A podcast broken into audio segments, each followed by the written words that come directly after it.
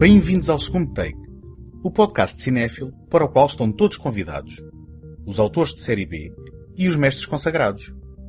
O meu nome é António Araújo e neste episódio regressamos aos anos 80 para falar de nostalgia e relembrar dois filmes que marcaram a década. Os Goonies, uma produção de Steven Spielberg de 1985, realizada por Richard Donner, e O Exterminador Implacável, o filme de ficção científica saído da mente de James Cameron, que, em 1984, deixou uma marca indelével no género. Este episódio é constituído por textos publicados originalmente na íntegra na mais recente publicação da Take Cinema Magazine. Podem encontrar gratuitamente o número 47 da revista em take.com.pt. Esta edição nostálgica, inteiramente dedicada ao cinema da década de 80, oferece artigos entrevistas e análises a uma variedade incrível dos filmes favoritos da nossa juventude.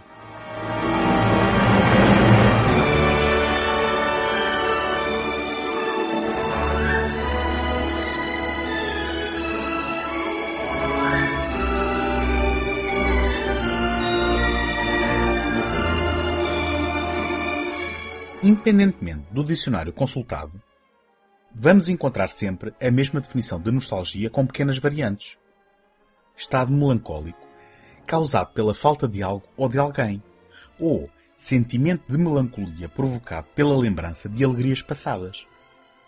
Normalmente, é um estado de espírito que se associa a pessoas adultas, ocasionalmente resultante da visão romantizada e idealizada da sua juventude. Porque é nessa fase da vida que as paixões são mais intensas e o mundo ainda proporciona surpresas e descobertas. É naquela neblina que nos leva à idade adulta que os acontecimentos mais marcantes ficam registados para sempre, sucessivamente refinados por recordações cada vez mais tingidas de nostalgia.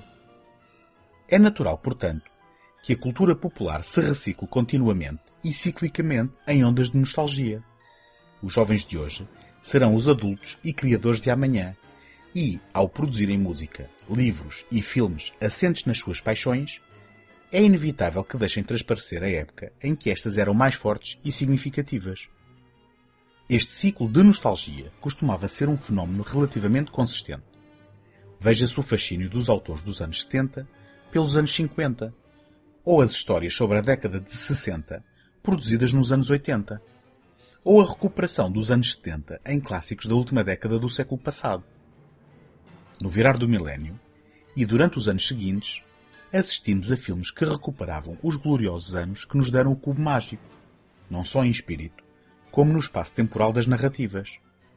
Quando, em 2010, Oliver Stone estreia a sequela do seu sucesso de 1987, Wall Street, O Dinheiro Nunca Dorme, parecia o fechar de um ciclo. Apesar do parco sucesso financeiro e de crítica, o filme fazia a ponte entre a ganância retratada no original através do Yuppie Gordon Gekko, e a situação de crise financeira na entrada para uma nova década. Mas a verdade é que o fascínio pelos anos 80 não só não se desvaneceu, como pareceu ganhar uma nova força que se mantém até aos dias de hoje, sem fim no horizonte. Podem haver muitas razões que expliquem o fenómeno deste prolongamento nostálgico e um fator importante que não podemos descurar é o impacto da expansão da era digital neste processo. Por um lado, o aparecimento da internet delineou os anos 80 como a última década completa que não sucumbiu ao ataque da nossa capacidade de concentração com informação à distância de um clique. Por outro, e à primeira vista, paradoxalmente, foi a facilidade do acesso à informação na internet, especialmente aos conteúdos no YouTube, que facilitou a disseminação das memórias de toda uma geração pelos seus filhos, sobrinhos e amigos. Pela primeira vez na história da cultura popular, a referência a um filme, música ou livro podia ser imediatamente consubstanciada pela própria obra em si. Com isto, abriram-se os diques que inundaram uma geração com as referências da geração anterior. Os anos 80 parecem inspirar uma identificação profunda dos autores que a viveram e que resulta numa mistura da sua história pessoal com o próprio conceito de nostalgia. Atualmente, a sua omnipresença nas salas de cinema não só parece não ter abrandado, como parece fé accompli. E não parece que nos livremos assim tão cedo de histórias, citações e referências que só podiam ter sido sonhadas por uma geração que cresceu na década em que se perdeu finalmente a inocência.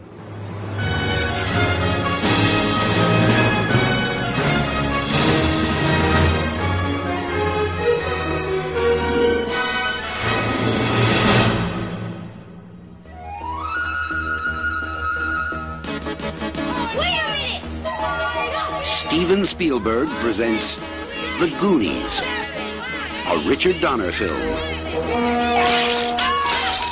Time, chunk. Hey, Mike found the map. Whoa, do you guys realize what we could do? I don't want to go on any more of your crazy Goonie adventures. Meet Mikey, I gotta go to the bathroom. Brand, Andy, Shame, shame. Come on, Brad. Slipper the tongue. That's disgusting. No, I can't even look. Mouth, Stephanie, Data, banger. Ow. Guys, isn't that neat? and Chunk. Locked.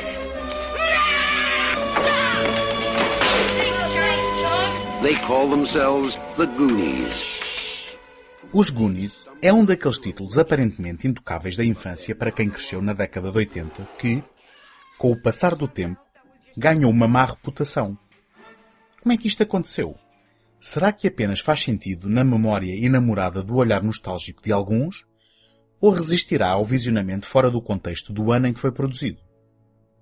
Os Goonies são um grupo de amigos constituído por Mickey, Sean Astin muito antes das aventuras pela Terra-média, o inventor Data, Kei Hui Kwan, recuperado da segunda aventura do famoso arqueólogo aventureiro, o fala barato Mouth, Corey Feldman, quando ainda estava na moda ser um dos dois Coreys, e o desastrado Chunk, Jeff Cohen, nos dias de hoje um advogado longe dos holofotes da indústria cinematográfica.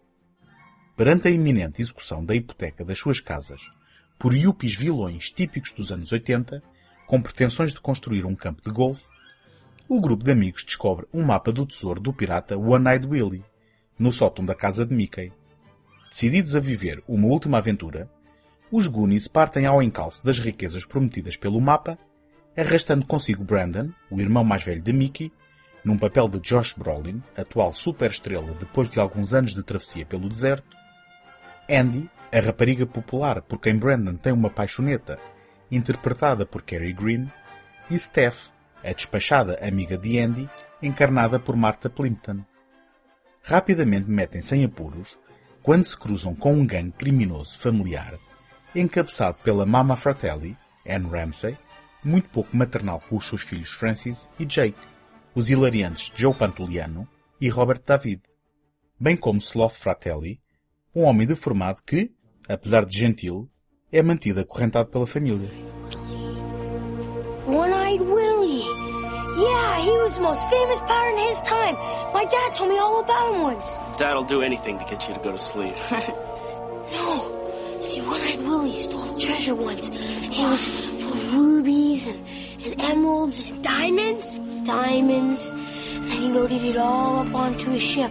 And they sailed away into the sunset. Until the British king, see, he found out about it. And then he set up this whole armada to go out after him. And then the armada, it took him a couple weeks, but then they caught up with Willie. And, and then there was a whole big war between the armada and Willie's ship, the Inferno. And th- during the firefight, there was just guns bursting here and cannons bursting there. And then Willie fled because he didn't want to stay around because he knew he'd get killed if he stayed around. And then he got into this cave, and, the, and then the British they, they blew up the walls all around him, and, and he got caved in, and he's been there ever since, forever, forever, and ever trapped. Wow. Tenho de ser sincero. Esta minha tentativa de recontextualizar analiticamente os Goonies é uma tarefa viciada à partida.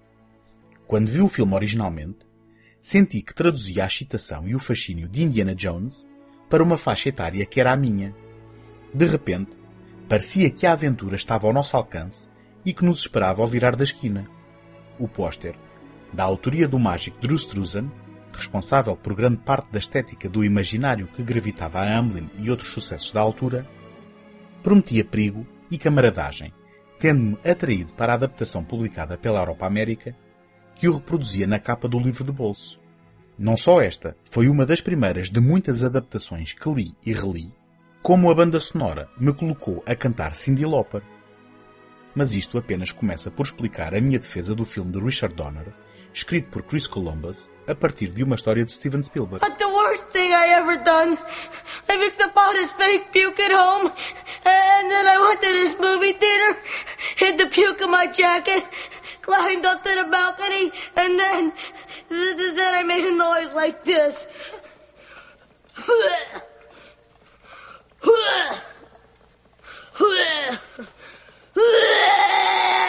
And then I dumped it over the side. Oh, and all the people in the audience, then, th- th- th- then this was horrible. All the people started getting sick and throwing up all over each other. I never felt so bad in my entire life. I'm beginning to A verdade é que os Goonies não resistem a um escrutínio adulto, mas também não é suposto. Este é um filme intemporal e universal. Porque não é sobre yuppies, campos de golfe ou a luta de classes que propõe como MacGuffin. E não é sobre a verosimilhança das armadilhas ou da existência de um galeão pirata por descobrir numa caverna perto da praia. Este é um filme sobre amizade, camaradagem e a coragem de se lutar pelos sonhos. É um genuíno filme de aventura, não para enfrentar piratas, mas para enfrentar a realidade por vezes cinzenta do dia a dia. É um filme sobre tolerância e inclusão. Talvez o truque seja manter uma centelha infantil acesa dentro de nós. Mas é impossível resistir à dinâmica entre as personagens e os seus crescimentos pessoais. E, apesar da superficialidade do tratamento de Sloth, é impossível ficar indiferente à amizade que este desenvolve com Chunk e que dá origem a alguns dos momentos mais memoráveis do filme.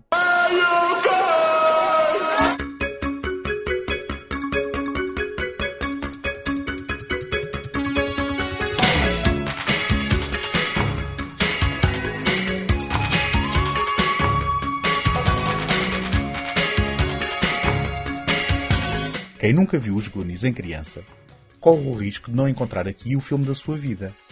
Mas mostrem-no aos vossos filhos e prometo-vos.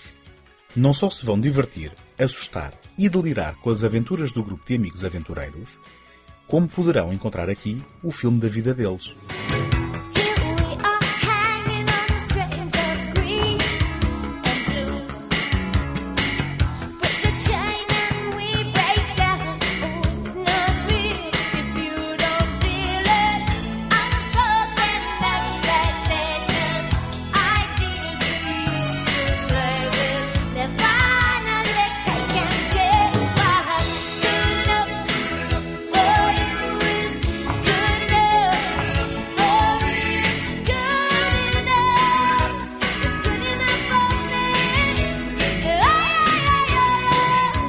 Gostava de partilhar convosco como me podem ajudar para vos continuar a oferecer este programa todas as semanas.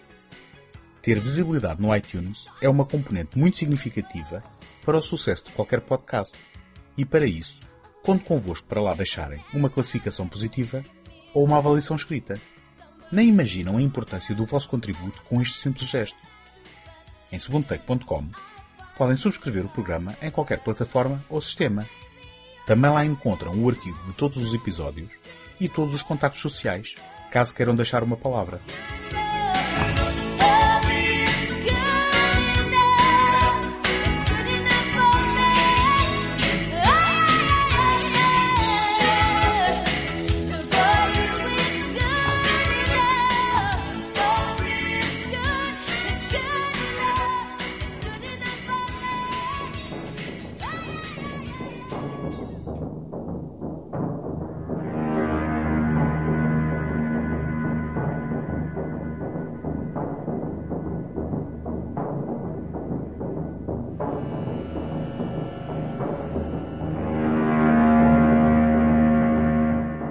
James Cameron começou a sua carreira sob a alçada de Roger Corman. Rapidamente demonstrou o seu talento na New World Pictures, ganhando experiência como técnico de efeitos visuais em Batalha Além das Estrelas e desenhador de produção em A Galáxia do Medo, descarados subprodutos dos sucessos recentes da ficção científica A Guerra das Estrelas e Alien, o Oitavo Passageiro. Nitidamente, A sua ambição era grande demais para ser contida pelo universo da série Z em que começou a carreira. O seu perfeccionismo e os seus níveis de exigência fizeram-no ser despedido de Piranha 2, o Peixe Vampiro, a sua primeira experiência na realização, na sequência de desentendimentos com o barateiro produtor Ovidio G. Assantonis. Durante a estreia deste filme em Roma, Cameron ficou doente e teve um pesadelo sobre um torso metálico, arrastando-se para fora de uma explosão enquanto segurava facas de cozinha. Este cenário sonhado foi a gênese de O Exterminador Implacável. In the 21st century, a weapon will be invented like no other. This weapon will be powerful, versatile, and indestructible. It can't be reasoned with. It can't be bargained with. It will feel no pity, no remorse, no pain, no fear. It will have only one purpose to return to the present and prevent the future. This weapon will be called the Terminator.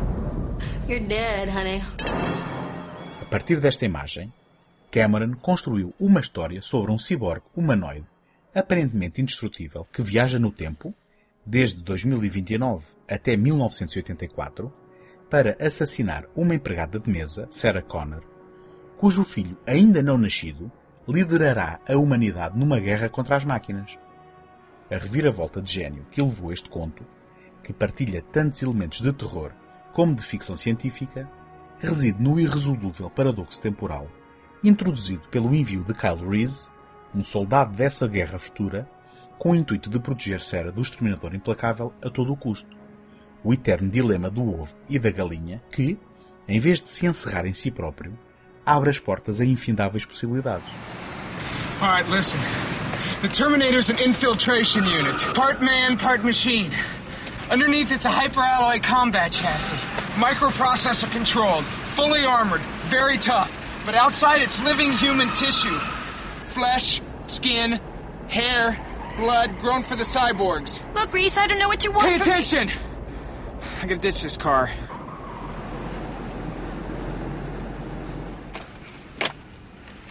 The 600 series had rubber skin. We spotted them easy. But these are new. They look human. Sweat, bad breath, everything. Very hard to spot. I had to wait till he moved on you before I could zero him. Look, I am not stupid, you know. They cannot make things like that yet. Not yet. Not for about 40 years.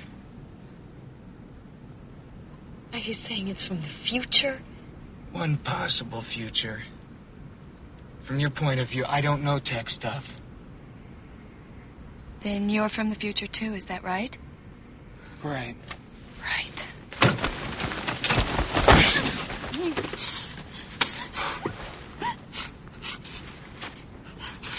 Cyborgs don't feel pain. I do. Don't do that again. Just let me go. Listen and understand that Terminator is out there. It can't be bargained with. It can't be reasoned with. It doesn't feel pity or remorse or fear. And it absolutely will not stop. Ever. Until you are dead. Ainda antes da produção do filme e do subsequente sucesso do mesmo, o Exterminador Implacável já estava a abrir portas a James Cameron apenas pela força da sua escrita. Com o argumento concluído e praticamente pronto para iniciar a rodagem, viu o seu ator principal, Arnold Schwarzenegger, sonegado por Dino De Laurentiis, que o obrigou contratualmente a filmar Conan o Destruidor.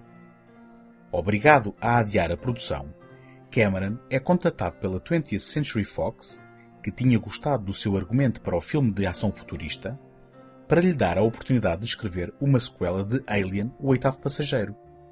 Cameron escreveu um rascunho de 90 páginas durante este ato, e este foi suficiente para que o estúdio decidisse o impensável, pois decidiram esperar pela disponibilidade do autor para acabar o argumento. Além disso, se a sua primeira realização efetiva se revelasse ser um sucesso, teria a oportunidade também de realizar o seu argumento. Anything else? Phased plasma rifle in the 40 watt range. Hey, just what you see, pal. The Uzi 9mm. You know your weapons, buddy. Any one of these is ideal for home defense. So, uh, what shall it be? All. May close early today. There's a 15 day wait on the handguns, but the rifles you can take right now. You can't do that. O Exterminador Implacável veio a revelar-se como um título de charneira do terror e da ficção científica. Não só inscreveu uma série de conceitos na cultura popular, tais como a ideia de organismos cibernéticos ou mesmo a ameaça da singularidade, o momento em que a inteligência artificial superará a inteligência humana, alterando radicalmente a civilização, como se tornou uma referência incontornável da década de 80, firmando o estrelato de Arnold Schwarzenegger. O ator austríaco tem uma presença física inegável e a sua interpretação robótica, muitas vezes menosprezada, é um elemento crucial para a eficiência das assustadoras cenas de perseguição, criando uma sensação de implacabilidade bem traduzida, desta vez, no título em português. Além disso, linhas de diálogo como I'll be back tornaram-se parte do léxico cinéfilo e não só, comprovando o impacto cultural de um pequeno filme de género. I'm a friend of Sarah Connor. I was told that she's here. Could I see her, please? No, can't see her. She's making a statement. Where is she? Look, it may take a while. Want to wait? There's a bench over there.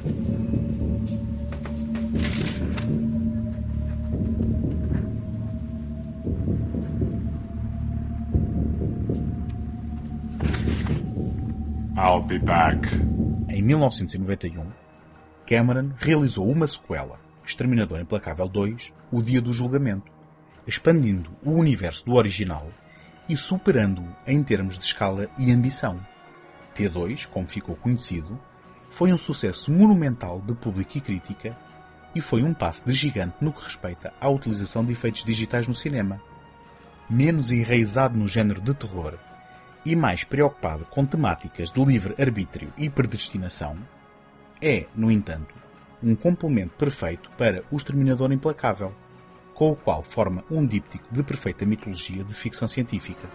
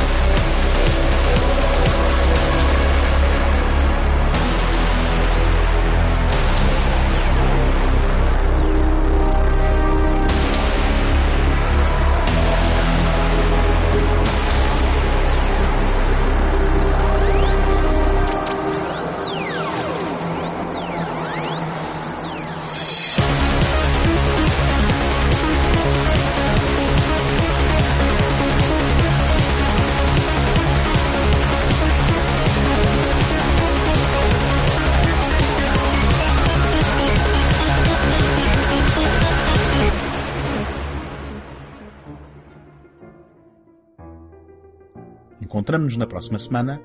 Até lá, boas fitas.